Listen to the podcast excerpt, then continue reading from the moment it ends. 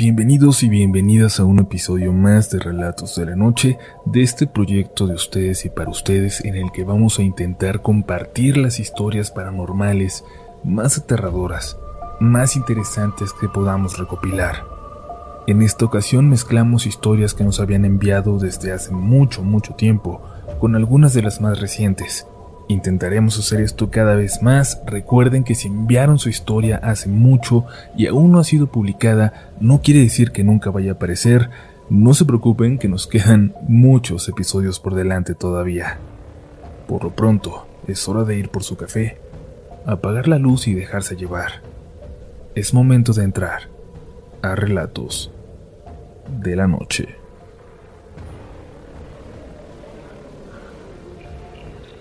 Cuando tenía 13 años mi mamá murió. Había pasado tres años luchando con una enfermedad y al final no pudo con ella. Pero peleó, peleó mucho. Unas semanas después de su fallecimiento regresamos a casa. Habíamos estado mi papá, mi hermano de 22 años y yo en casa de mis abuelos.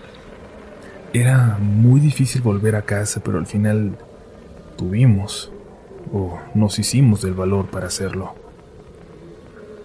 Mi tía, hermana de mi papá, se ofreció a ir para hacernos de cenar aquella primera noche que sería la más difícil. Recuerdo que yo llegué y me subí directo a mi cuarto. Era una sensación sumamente extraña estar ahí sin mi mamá. Mi hermano se encerró en su cuarto también. Mi tía y mi papá estaban abajo con mi prima Raquel, que tenía unos dos años en aquel entonces y andaba corriendo por toda la casa. Seguía preguntando por su tía. Preguntaba que dónde estaba y corría de un lado a otro sonriendo, esperando encontrarla. En un momento pasaron muchas cosas, muchas que me atrevo a compartir con ustedes por la confianza que me ha brindado esta comunidad. Yo me senté en mi cama de espaldas a la puerta, mirándose a la ventana. Era mi lugar favorito en casa mirar por esa ventana hacia los techos de las otras casas, bajando cada vez más por aquella zona. Hijo. Escuché la voz de mi mamá a mis espaldas. No en un tono tétrico ni nada, sino en ese tono con el que ella me llamaba siempre antes de entrar a mi cuarto. Antes de que pudiera reaccionar, mi hermano salió corriendo de su cuarto y bajó las escaleras de dos saltos. Y escuché todo. Salí de mi cuarto y también corrí para bajar. Mi tía estaba llorando y estaba cargando a su niña. Mi papá abrazaba a mi hermano que también parecía que estaba a punto de empezar a llorar. ¿Escucharon a mi mamá? Pregunté. Pero para ellos había sido distinto. En ese momento, cuando yo la escuché, mi prima se quedó en medio de las escaleras y solo dijo, tía, tía. Cuando su mamá fue por ella, dice que, que alcanzó a ver la pierna de una mujer que caminaba en la parte de arriba y se dirigía al cuarto de mi hermano. Y en ese momento él, que se había acostado escuchando música, abrió los ojos y pudo ver a mi mamá dándole la espalda, mirando por la ventana hacia afuera. A pesar de que era la figura de mi mamá, él se asustó y salió corriendo y, y lo más raro es que en ese momento, en ese momento olía su perfume por toda la casa. Nunca vamos a olvidar aquella noche, esa primera noche sin ella en la que, quizás para asegurarse de que todo estuviera bien, decidió visitarnos. Y bueno, el hecho de haber visto a mi mamá por otro lado, me hizo empezar a tenerle miedo a los fantasmas, ya que si ella pudo volver, manifestarse, también pueden hacerlo los que los que fueron malos. Gracias por darle tiempo a mi historia.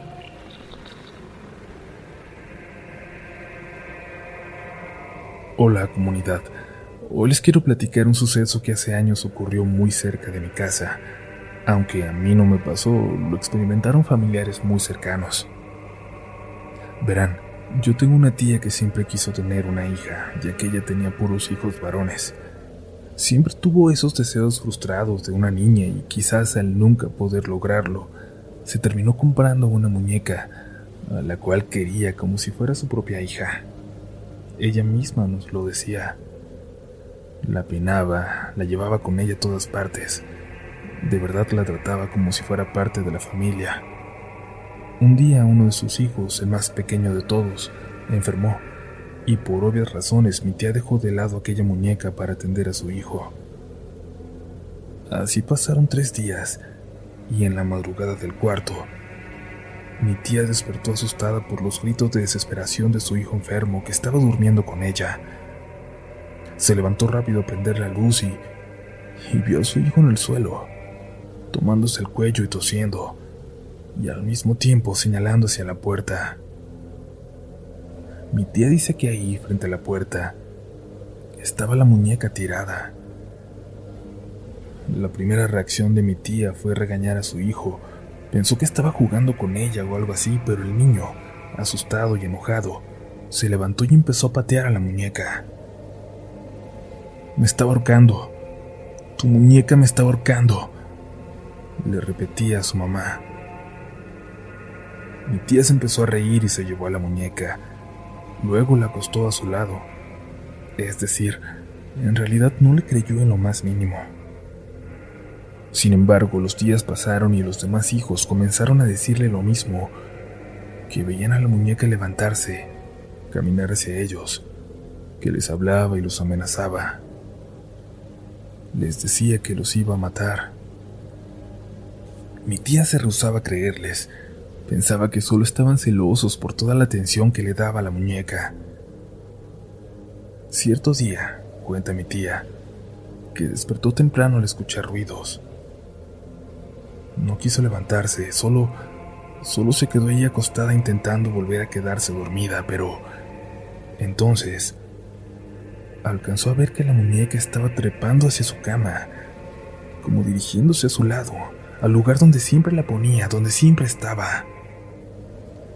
Mi tía solo cerró los ojos y fingió estar dormida. Luego movió un pie y, la muñeca se tiró en la cama como si nada. Mi tía abrió los ojos y de un salto se levantó, despertando a su esposo. Aventó la muñeca al suelo y le contó lo que acababa de ver.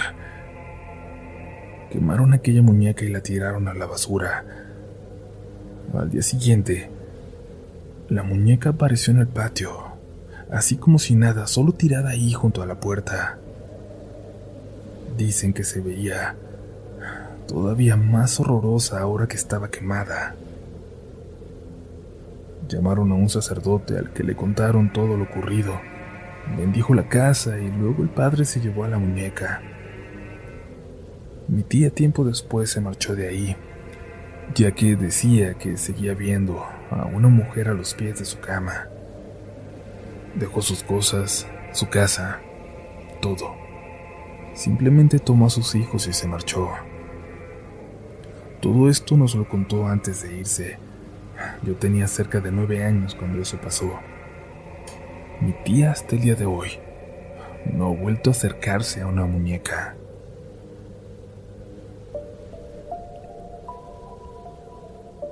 Antes de pasar con una última historia esta noche, les agradecemos nuevamente por la confianza de compartir con nosotros, con la comunidad, sus historias, tan personales que, que sabemos que no son nada fáciles de contar. Gracias por confiar en este proyecto que es de ustedes. Vamos pues a una historia más. Estás escuchando Relatos de la Noche.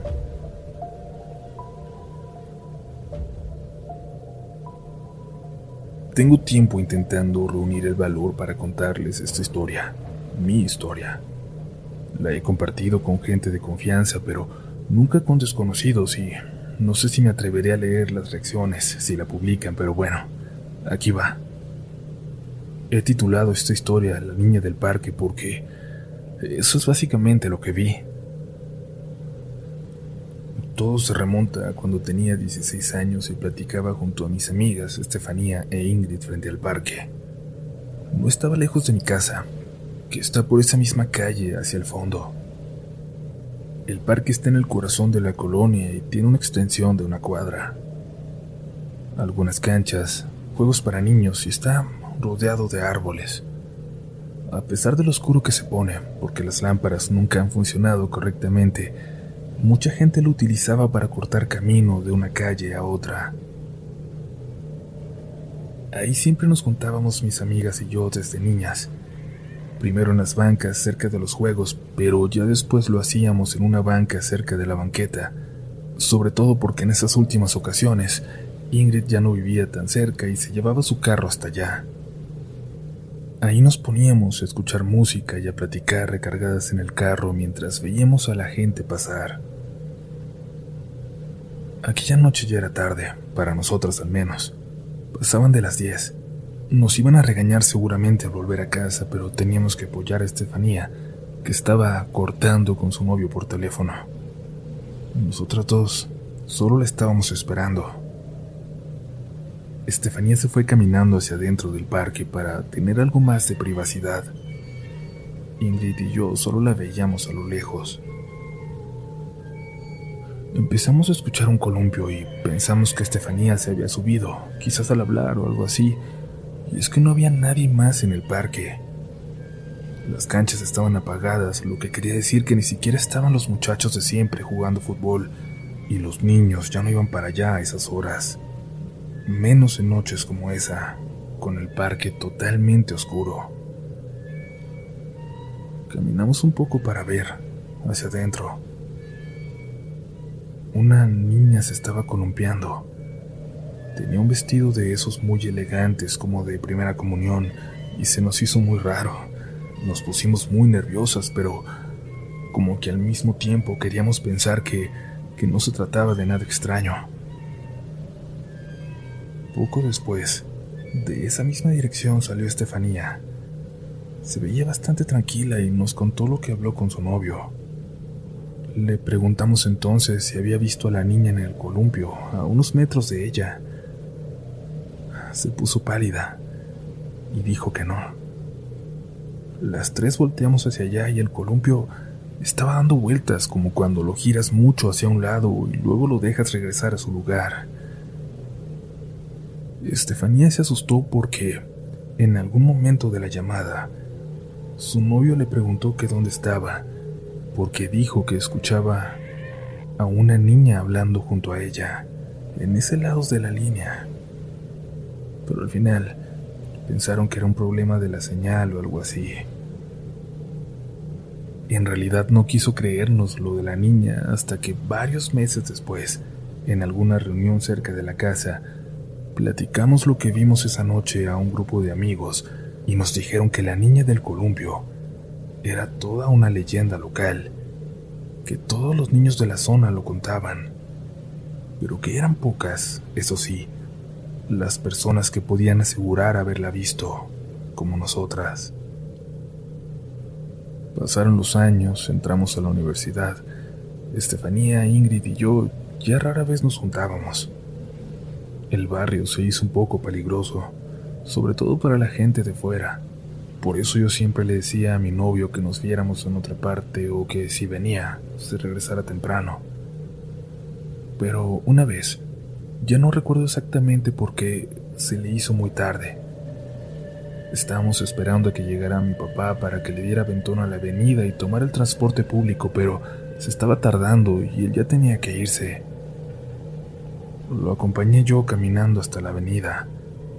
Atravesamos el parque Mientras caminábamos cerca de los columpios, le platiqué lo que vimos mis amigas y yo a los 16, lo que nos dijeron los demás un poco después, de esa supuesta leyenda.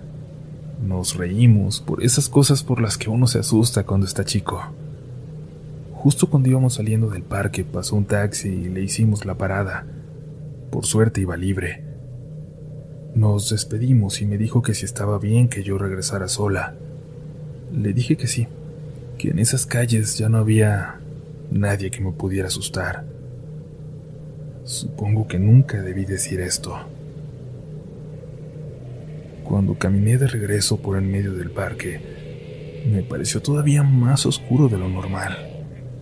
No sé si lo estaba en realidad o, o si era el miedo que comenzaba a acercarse. El sonido de un columpio me recorrió toda la espalda, casi me dobla las piernas. Lo escuché muy cerca, pero no me detuve ni un momento. Apuré el paso. O seguía sobre el camino marcado y pasaba cerca de los columpios, o seguía en línea recta para salir pronto del parque, pero metiéndome entre los árboles a una zona todavía más oscura. Decidí seguir por el camino. Pensé que quizás, de ser necesario, por ahí sí podría correr. Luego el sonido del columpio se detuvo y pensé que quizás todo estaba bien. Quizás no había nadie y todo me lo imaginaba. Volteé hacia allá. Todavía me da mucho miedo recordar. Estaba una niña de espaldas, justo enfrente de los columpios, con aquel mismo vestido que vi años atrás. No sé por qué, pero mi primera reacción fue recoger una piedra y lanzarla, lanzarla hacia ella, pero para cuando volteé a verla y la aventé, la niña ya venía corriendo hacia mí, de espaldas, completamente de espaldas, pero corriendo demasiado rápido.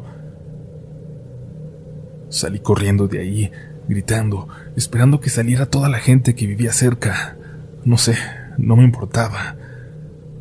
Pero justo, justo cuando iba a llegar a la calle sentí como si algo me intentara tomar por la espalda. Me arqué y solo sentí como el aire del agarrón, y en ese mismo momento volví a escuchar, a lo lejos, el sonido del columpio. Ya no quise voltear. Corrí y corrí hasta mi casa. En esa calle nadie salió. Luego empecé a notar que, aunque nadie decía haberla visto, la gente le daba la vuelta al parque por las noches en lugar de atravesarlo. Yo tardé años en poder contar esta historia. No sé por qué. Pero gracias por escucharla.